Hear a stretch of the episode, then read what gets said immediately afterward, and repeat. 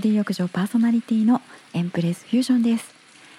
えーと10回目という節目を超えまして今年4月の終わりに始めたこのポッドキャストももう本日11回目ですね。ただいま7月のど真ん中、えー、東京のお盆はもう終わりましてお墓参りも入り盆に私は済ませたんですけど東京以外は旧盆なのでこれからですね。8月ですね。本日はそんなお盆にちなみまして今回は追悼曲。死者の生前を偲ぶ曲ですね。あのそういった音楽レクイエムって言ったりすることもあるんですがそれはねちょっと調べましたら使用目的としては間違ってるみたいなんですよね。レクイエムっていうのは本来死者を天国へ迎えてくださいねって神様へ捧げる音楽なんだそうです。で本日ご紹介するのはあるベーシストが亡くなったミュージシャンを偲んでそのミュージシャンに捧げた曲ですのであえて追悼曲とさせていただきます。まあ称賛賛辞の表れとして作られた曲という意味合いではトリビュートソングって言ってもいいかもしれませんね。メロディー浴場あなたの背中を流す一曲。11回目の本日は「グッドバイポークパイハット」こちらは1959年にチャールズ・ミンガスが作曲した後にスタンダードナンバーとなりましてさまざまなミュージシャンが元のこうインストの上からですね歌詞をつけたりしながら演奏し継がれ歌い継がれてきた名曲です。本日はそこから1979年ジョニー・ミッチェルのバージョンをご紹介したいと思います。今回もご紹介する原曲の一部をサンプリングしたトラックを後ろに流しています。ただ原曲がですね音の良い環境で聴くべき音楽なので CD とかレコードとか iTunes でもいいヘッドホンで聴いていただくとかとにかくご自身にとって良き環境でぜひ聴いていただきたいので今回のリミックスはかなりほわっとさせてます。ポッドキャストにも楽楽曲言えない楽曲へのリンクを貼り付けてるんですがどうぞ皆様は良き環境で原曲をお聴きくださいね。一応ポッドキャストの紹介欄にはミンガス版とミッチェル版両方貼り付けました。ご活用ください。さてこの曲「グッドバイポークパイハット」なんですが先ほど追悼曲トリビュートソングと申し上げました。誰が誰への敬意を表して追悼している曲なのかなんですがこちらチャールズ・ミンガスというジャズベーシストがレスター・ヤングという男へ捧げた曲となります。レスター・ヤングこの方もジャズのテナーサックス奏者でクラリネットも演奏された方です。1959年に亡くなってその後すぐにミンガスが「グッドバイポークパイハット」を発表いたしました。この2人のジャズマン。亡くなったレスター・ヤングは1920年頃から幼少期のファミリーバンドを経て1933年頃よりカウントベーシー楽団でテナープレイヤーとして活動していました。一方のチャールズ・ミンガス彼は1943年にルイ・アームストロングのバンドでキャリアをスタートさせましたから活動の最盛期はお互い10年くらいずれていてミンガスにとってレスター・ヤングという人はジャズヒーロー尊敬する偉大なミュージシャンの一人だったわけです。それではジョニー・ミッチェル版の「グッドバイ・ポーク・パイ・ハット」をご紹介する前にまずはこの2人の男の物語について触れたいと思います。レスター・ヤング。バンド巡業をなりわいとしていたお父さんのもとで生まれて幼い頃からさまざまな楽器を生きる術として習い1930年頃まで演奏しながらアメリカ各地をお父さんのバンドについて回っていた彼は、まあ、そういった経験の中でサックスの腕を磨いていきます。だけどこういった芸能一家ではたまに耳にする話ではあるんですがジャクソン5とかねお父さんがやっぱりとても厳しかったみたいです。それに加えて黒人差別が激しかった南部へのツアーを拒んだことでレスターさん18歳でファミリーバンドを抜けます。もう南部なんて怖いよ行きたくないよって言って抜けちゃったんですね。まあそれもそのはずでこの頃のアメリカ南部悪名高きジム・クロー法という手法がまかり通っていて調べたらですねほんとひどいんですよ。あの肌の色でバスの座席指定がなされていたっていうのは有名かと思うんですがそれだけじゃなくて有色人種と白人が一緒に食事が取れるレストランそれ自体が違法になってしまったりこれは2018年の映画「グリーンブック」でもこんなシーンあったなと思い出しましたがあと異人種間の結婚も違法。おまけに有色人種にはめちゃくちゃ高い投票税を課して投票させないようにしていたりですね。ちょっとひどいですよね。ちなみにジム・クロー法時代に使われていたカラードという言葉、ま直訳すると有色人種。これそのまま私今使いましたけどこれ自体現在ではもう公では使っちゃいけない死語です。現在これと同じ意味では非白人。とか言ったりするのが政治的には望ましいとなっております。でジムクロ法ですね。この州の法律によって差別っていうものが正当化されていたものだから当然人々の非白人に対する人権意識っていうのも低くてですね非白人へのリンチこれ横行していたんですよね。これ一番嫌だなって思います私。恐ろしいです。そんな場所行きたくないですよね。ちなみにジム・クロー法における非白人の定義はですねヨーロッパ系白人以外全てだったんですね。だから日系人アジア人も全部含まれておりました。で南部なんて行くもんかと言ってお父さんのバンドを辞めた後彼は18歳でしたから厳しい父親からの独り立ちの時期でもあったのかもしれませんね。その後1933年22歳でかの伝説のビッグバンドカウント・ベイシー楽団後のカウント・ベイシーオーケストラですね。そこにテナーサックス奏者として入団した彼は彼の持ち味である柔らかくて優しいとってもリラックスした雰囲気のスタイルで人気を博していきます。サックスのアプローチにも気弱で繊細なレスター・ヤング自身の性格が現れていたようですね。ある批評家は後にこのスタイルをフリーフローティングスタイル直訳すると自由に浮かんでいるスタイル。ふわふわっとリラックスしていて気楽なスタイルという意味ですね。なんて表しています。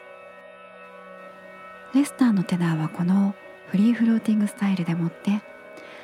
カモメのように回ってダイブして低く空を滑るファンキーなリフで踊り子も客も喜ばせる。なんて表現されておりました。彼はまたモダンテナーの創始者と言われていてかのコルトレーンも彼に憧れたといいます。そしてびっくりなのがですね今みんなが普通に使っているクールっていう言葉。もう英語圏を抜けてもう地球上全てで使われてるんじゃないかってぐらいもう浸透しまくっているクールっていう言葉ですね。これですねレスター・ヤングがいなかったらこんな風に広まっていなかったかもしれないんですね。実はこのクールという言葉はですね1930年代頃はアフリカ系アメリカ人の間だけで使われていたスラングで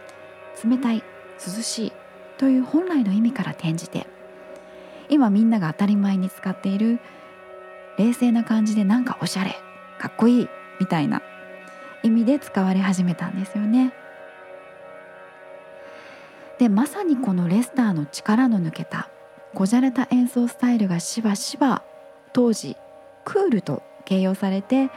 彼の人気とともにこの言葉も一緒に広まったことでこのスラングが一般にも広まったと言われているそうです。なんかもう当時のジャズクラブでクールを流行らせた彼の演奏。これ生で見てみたいですよね。こういうエピソードを聞くと本当にタイムスリップしたいなと思っちゃいます。そんなレスターに欠かせないもう一つのエピソードそれはビリー・ホリデーとの関係です。1936年レスター27歳の頃ハーレムのジャムセッションで21歳の天才歌手ビリー・ホリデーに出会います。2人はすぐに意気投合してニューヨークの52番街のナイトクラブで一緒に働いたとか。夜が明けるまでいくつものクラブを回って歩いていたとか。数多くのエピソードがあります。この2人の関係はプラトニックというか本当に親友だったみたいですね。レスターはビリーをレディーデイ。ビリーは彼をよ大統領みたいな意味でプレジデント。略してプレズと呼んだそうです。あの、私の周りにも大統領って呼ばれている友人がいるんですけどまあすごく周りから慕われている優しい人柄なんですよね。まあそんな人じゃないとこんなあだ名で呼びませんよね。気の強い人だったらバカにしてんのかってなっちゃいますからね。レスターとビリー2人はずっと仲良しでレスター48歳の時にはビリーと一緒に映画出演も果たしたそうです。流行に敏感だったレスターのトレードマークはポークパイハット。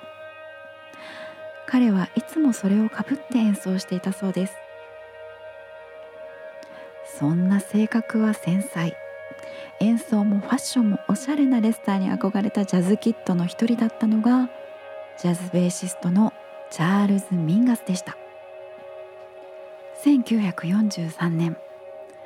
21歳の時にルイ・アームストロングのバンドでキャリアをスタートさせたミンガスはその後チャーリー・パーカーとかパド・パウエルディズイ・ガレスピーなんかと共演する売れっ子のジャズベーシストになっていきます。繊細で気弱なレスターとは反対にこっちのミンガスさんですね。頑固で気が強くていつも何かに怒っていて喧嘩っ早い性格だったようで。喧嘩のエピソードには事書きません。温厚なデューク・エリントンを怒らせて彼のバンドをクビになったりもしてますね。あとはバンドメンバーを殴って歯を折っちゃったり。演奏中にぺちゃくちゃ喋っていたお客さんにも毒づいちゃったりですね。結構バイオレントです。このミンガスの気難しい性格は人種差別で苦労した経験とそれに対する怒りが根源にあるのではないかという見方もあるみたいですね。彼は実際に人種差別反対活動にも積極的に取り組んでいて差別は絶対に許さない。差別主義者は徹底的に憎むという主義だったようです。差別に対する深い悲しみと怒りそれがずっと根底にあった人なんですよね。それは1956年にミンガスが録音した直立エンジン「ピテカントロプス・エレクトゥス」というアルバムでも表現されていて人類の進化の過程をモチーフにした形で現代人を風刺しているともアフリカ系アメリカ人が意志を持った人間として立ち上がるというメッセージが込められているとも言われております。このアルバムはジャズに初めて文学的要素を持ち込んだ作品としてシーンに衝撃を与えました。感受性の強いミンガスがレスター・ヤングの柔らかいサックスのファンだったというのはなんかうなずけますね。レスター・ヤングのテナーサックスは何というか心がそこへ帰りたくなるような音だと私は感じます。1959年3月ミンガスがニューヨークのハーフノートで演奏しているその夜レスター・ヤングが亡くなったという知らせが入ります。その時に一緒に演奏していたテナーサックスのジョン・ハンディによるとレスターの訃報を受けたミンガスはゆっくりと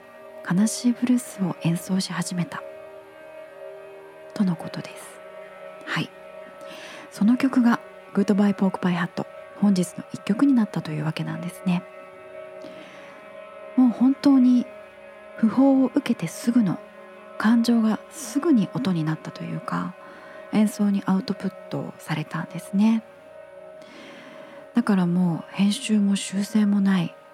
レスター・ヤングを思う気持ち感情がそのまま曲になったということですよね。ミンガスのベースの上をジョン・ハンディの吹く哀愁たっぷりのテナーサックスが覆うこの曲はレスター死後すぐの5月に正式に録音された後ジャズのスタンダードとなる名曲となりました。ジャズ以外でもフォークバンドとかあとジェフ・ベックとかロック畑ですねこの曲をカバーされてます。メロディーがて言うんだろうな。うーんと。感傷的じゃないんだけどむしろニヒルの感じさえするのに切なさが漂っているというか。こうまるで感情を隠すことが上手になった大人が悲しみを吐露せずに噛みしめてるような。そんな印象の一度聴いたら耳から離れないメロディーなんですよね。多くのミュージシャンに愛されているのがよくわかります。この哀愁漂うテナーサックスのメロディーにはですねいろんな人が歌詞を載せています。多芸のジャズミュージシャンローランド・カークとかですねこの人サックスフルートトランペットオーボエピッコロホルンとかほぼ全部くらいの管楽器吹く人ですね。グロテスクジャズとかいう意味不明のジャンルで言われてたこともある方です。のバージョンはもう直接的にレスター・ヤングをリスペクトした歌詞をつけて歌っています。本日取り上げたテーマ曲は1979年のジョニー・ミッチェルファンからのご紹介となります。彼女のことはもう言わずもがなググればわかるさ私が説明しなくとも枠の人なので小野陽子さんと一緒ですね。なので彼女に関するデータは割愛させていただきまして彼女がどんな歌詞をつけて歌ったかをご紹介したいと思います。結構英語が言い回しが独特もうポエムですよね。詩的だからなかなか翻訳が難しいような文法もたくさんあったので、えー、意訳となりますが世界観が伝われば幸いです。チャーリーがレスターについて話す時偉大な人が去ったってことを知るでしょう。ポークパイハットをかぶった甘いスイングを奏でるミュージックマン。暗黒時代の明るい星。ステージがいくつものやり方で黒人の入場を拒否した時代。当時の黒人ミュージシャンたちは彼のことを負け犬って呼んだ。レスターが結婚した頃白と黒が交われば血が流れホテルのベッドからは追い出された。愛は決して簡単じゃなくて私たちが幸せに対して抱く甘く陽気な願望には届かない。今私たちは白と黒。狂気のニューヨークの夜の下抱き合う。私たちが街から追い出される可能性は稀だしもはや木に吊るされる恐れもない。今夜街の人々は幸せそうに騒ぎ子供たちは真夜中の粘ついた道で踊っている。タクシーのクラクションとアーケードから聞こえてくる陽気な夏のセレナーデ。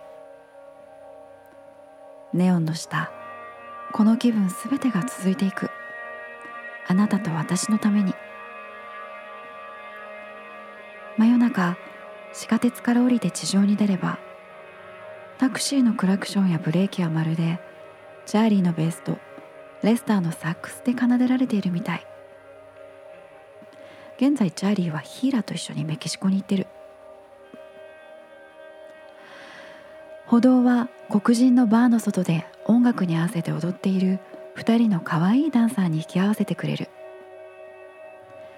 店の看板に書かれているのは「ポークパイハット」っていう文字。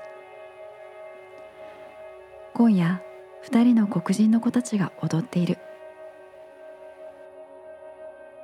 こんな歌詞です。まるでニューヨークの夜の喧騒が浮かんでくるような。それが1930年代40年代の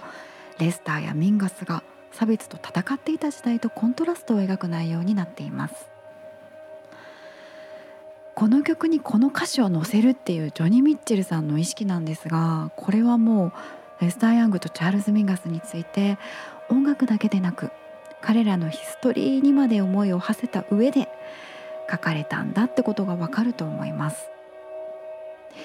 だからこれはレスターへのリスペクトだけではなくて